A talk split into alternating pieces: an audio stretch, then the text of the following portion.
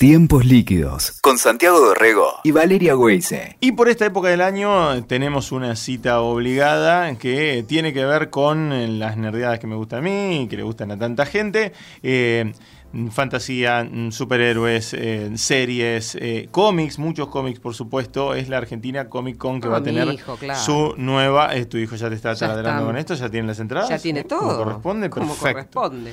Bueno, entonces estamos este, bien ahí listos para, para encarar una nueva Argentina Comic Con, que ya tiene dos, está teniendo últimamente dos ediciones por año. Esta es la de mediados de año, 25, 26 y 27 de mayo es la cita en Costa Salguero como las últimas oportunidades. Y lo tenemos en línea Ramiro San Honorio, él es guionista, él es eh, profesor de guionistas también, pero además tiene eh, este, esta cuestioncita eh, que es coordinar este delirio que es la, la Comic Con, que sea de por sí es un trabajo bastante arduo. ¿Cómo estás, Ramiro? Hola Santiago, hola Valeria, ¿cómo andan? Bienvenido Ramiro. Bueno, este ya se instaló lo de dos veces al año, como decía Santi. ¿Cómo vienen increyendo en cantidad de público? Uf, eh, cada año es un desafío porque cada año crecemos más. De hecho, este año vamos a tener un, lugarcito, un espacio, ya, ya nos quedó, ya completamos prácticamente eh, todos los módulos de, lo que es el predio de Costa Salguero, con lo cual seguramente vamos a tener siempre, digamos, un, grupo más de, de nerds y de frikis que nos van a seguir acompañando. Eh, en un momento pensábamos que la comunidad friki era bastante menor, pero evidentemente como, como que los frikis fueron creciendo, están como reproduciéndose. Sí, además me parece que se convirtieron en mainstream, lo que me, lo que me, da la impresión que pasó también en los eh, últimos años es que son temáticas que se han convertido de ser absolutamente de nicho. Eh, digamos, yo cuando compraba este, historietas de superhéroes allá por... por este, los, los 90 fines, yo compraba, me acuerdo, 89, 88 por ahí, eh, que me costaba conseguirlos. Eh, ah, de pronto pegamos un salto y hoy eh, mis hijos, los compañeros de mis hijos, este, mi mujer, mi mamá, este, todo el mundo conoce a los Avengers, conoce a, estos superhéroes, conoce series de fantasía heroica como, como Game of Thrones, que también en un momento eran eran de nicho, eran libros de nicho que no tenían un, que no tenían un correlato eh, de, tanta calidad audiovisual como son las series de hoy, ¿no? Sí, totalmente, por, eso yendo a, Valeria la cantidad, o, digamos, hablar de 100.000 eh, personas, este, digamos, en los tres días, en, una convención que encima tiene poco recambio, porque es como una feria del libro, uno puede pasar el día entero ahí. Entonces digo, no es, un recambio de, de 100.000 personas, que en realidad son 100.000 personas y un poquito más. Eh, siempre cada, cada año esperamos un poco más. Digamos, hoy eh, estamos hablando de un nicho amplio, estamos hablando de tres días con esa cantidad de personas, es, es como que esto que bien decías, hoy ya la, la, los géneros que eran de nicho pasaron a ser géneros populares y masivos. Sí, absolutamente masivos y también te, lo marca eh, que los acompañen mega empresas, ¿no? Porque de pronto vos tenés ahí a, Disney, tenés a Fox, tenés a Warner, tenés a HBO, eh, no sé si Pixar, Netflix, claro, eh, digamos, son son enormes, enormes jugadores audiovisuales. Ahí no, no, con todo el respeto que me merece el cómic, el género que amo, pero, eh, pero claramente esto eh, excede al, género de la historieta. Al cómic. Claro. Sí, y, sobre todo porque pasó esto que vos también marcabas de, la industria no del, consumo popular. Vos fíjate que Hollywood, una de las, digamos que estaban en una época de crisis, digamos, encontró el mejor aliado, que yo siempre digo que los cómics fueron son hasta el día de hoy el oxígeno eh, de muchas de las producciones de, Hollywood, porque hoy, hoy por hoy digamos, la industria hollywoodense estaba apostando al cómics, a la adaptación de, de cómics. O sea, el cómic ya pasó a trascender a, a, series y, a, y, a, películas, y eso hace que hoy los partners no sean solamente la, las editoriales o las comiquerías o, digamos, o los guionistas o dibujantes de cómics, sino que sean justamente las productoras mayor de, de, Hollywood las que nos bancan en el evento. Nosotros, obviamente, contentos, pero digamos, ahí hay como una, un espectro muy grande que favoreció estos últimos años la aparición de, la marca Marvel como una como una marca de producción de cine prácticamente. Claro. Ramiro y se sigue diversificando, ¿no? E, ese gran abanico a partir, bueno, del cómic, este, toda la industria, ¿no? El crecimiento del merchandising, todas las puertas que se abren. Esto lo notas. Totalmente. Es una idea,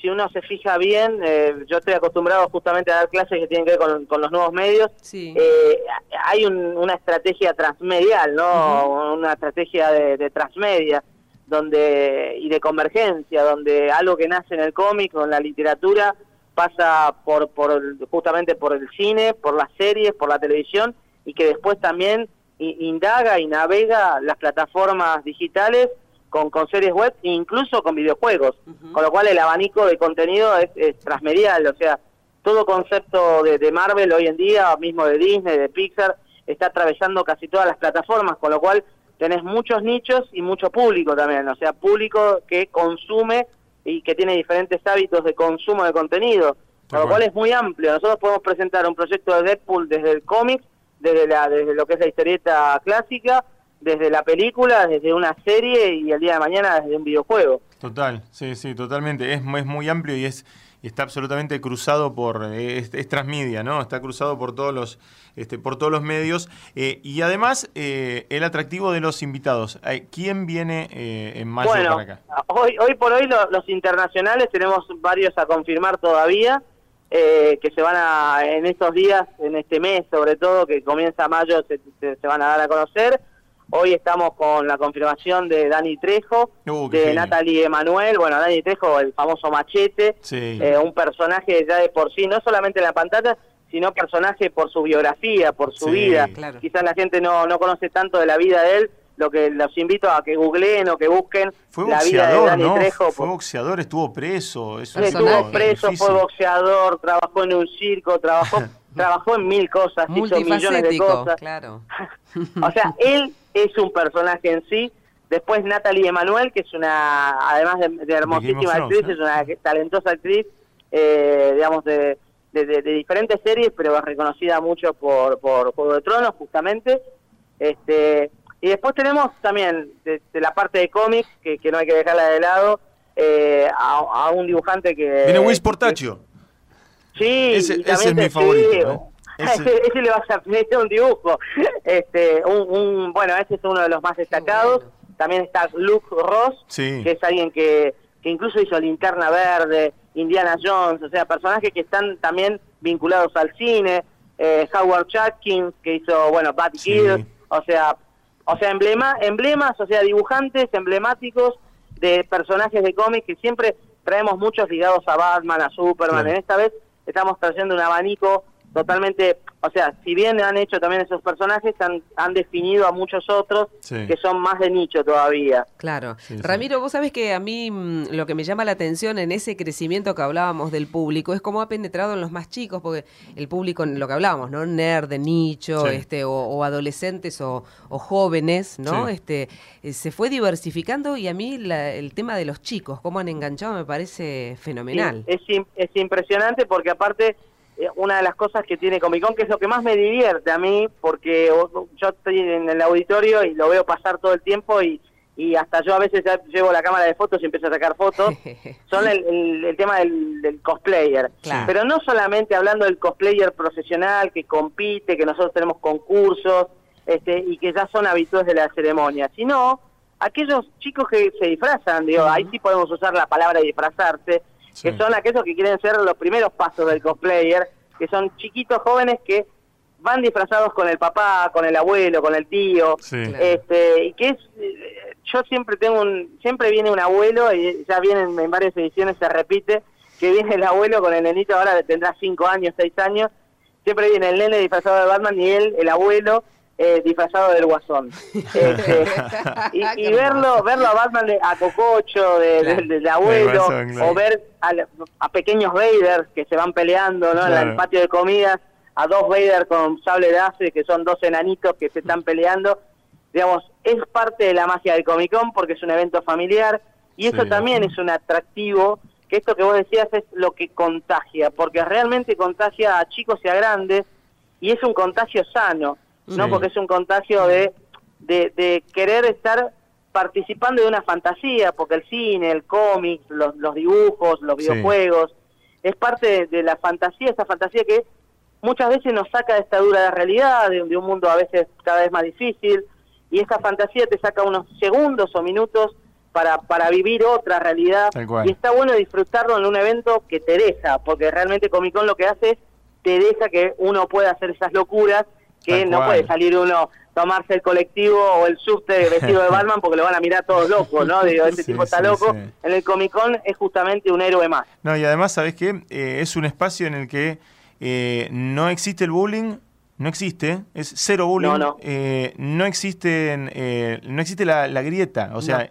es un lugar no, en donde... No, hay prejuicios, hay una total libertad de, de, mostrar lo que a vos te gusta también. O sea, cada uno va a mostrar lo que cada uno le gusta, nadie discute si al otro le gusta Pokémon, o si le gusta Marvel, o si le gusta DC, o si le gusta Game of Thrones, o sea, cada uno está en la suya, mostrando lo que le gusta y juntándose con otros que comparten los mismos delirios que, que, uno. Y además, eh, y además Ramiro, lo, lo que buscan por allí es el contacto con, eh, encontrarse con el que está dibujando o haciendo en ese momento. Eso es una fascinación. Es, este la ventana, claro. es la ventana al artista, la, la ventana a la industria, a, palpar eso que te parece ese dibujante que disfrutaste o ese guionista que te contó una, una historia, lo tenés ahí para preguntarle o para que te haga un dibujo, es, es, lo palpable, ¿no? En esta en esta sociedad justamente líquida, digamos que un poco trata el programa, la, la cuestión de la liquidez es, ofrecerle que dentro de esa liquidez está lo tangible.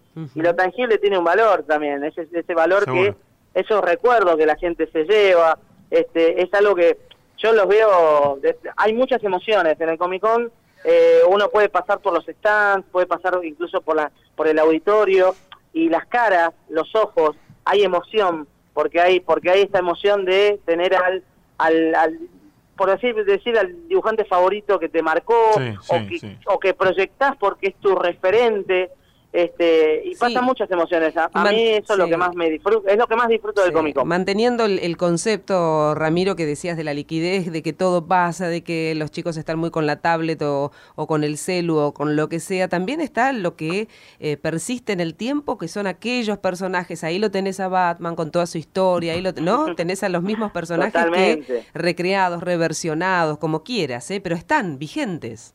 Sí, sí, bueno, es la vigencia también de de, lo que yo siempre decimos de los de los héroes, la mitología moderna, ¿no? Esos, esas figuras mitológicas que representan mucho de lo humano, mucho de nuestra sociedad, este, mucho de lo que falta, el, digamos, el, el, digamos, lo, que siempre marcamos son personajes que buscan justicia, este, en un mundo, vuelvo a repetir, en un mundo que estamos atravesando una revolución, digamos, un, cambios permanentes, un mundo que está difícil, eh, digamos, e, estos personajes reflejan eh, digamos, cuestiones morales, eh, cuestiones filosóficas que la sociedad busca. Por eso también son tan vigentes y tan necesarios, porque no solamente, obviamente la vigencia está justamente ligada con la necesidad. ¿Cómo, va la, ¿cómo, va la venta de entradas? ¿Hay todavía? Eh, yo en esa información te puedo decir que creo que sí, que bien, bueno, no estoy tan, tan metido en el tema. Sí sé que hay mucha ansiedad por parte de, la parte del auditorio, sí sé de los, de los que van a venir, que son escritores, eh, hay mucho hay mucha variedad. Este año este, año va a haber muchos shows de stand-up comedy humoristas que van a hablar de Star Wars eh, escritores de terror dibujantes. O sea hay una variedad que quizás otros años tengo más escritores esta vez tenemos como un popurrí muy amplio de bueno va a haber películas nacionales Capitán Mengano que es una uh, película del Puma Goiti basado en el personaje que, justamente hacía un superhéroe en el conurbano como alguien de seguridad que brindaba seguridad a la ciudadanía desinteresadamente, de vestido de Capitán América, nada más que él se llamaba Capitán Mengano.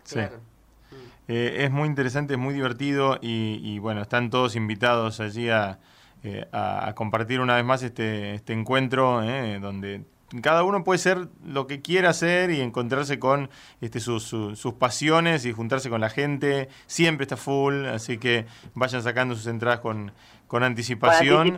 porque no morfarse la cola de una cuadra ahí cuando llegan, no, es que no lo van a dejar entrar, ¿no? Pero te vas a comer una cuadra de cola. El 25, 26, 27 de mayo y Ramiro San Honorio tuvo este, la, amabilidad de contarnos estos detalles. Gracias, Ramiro.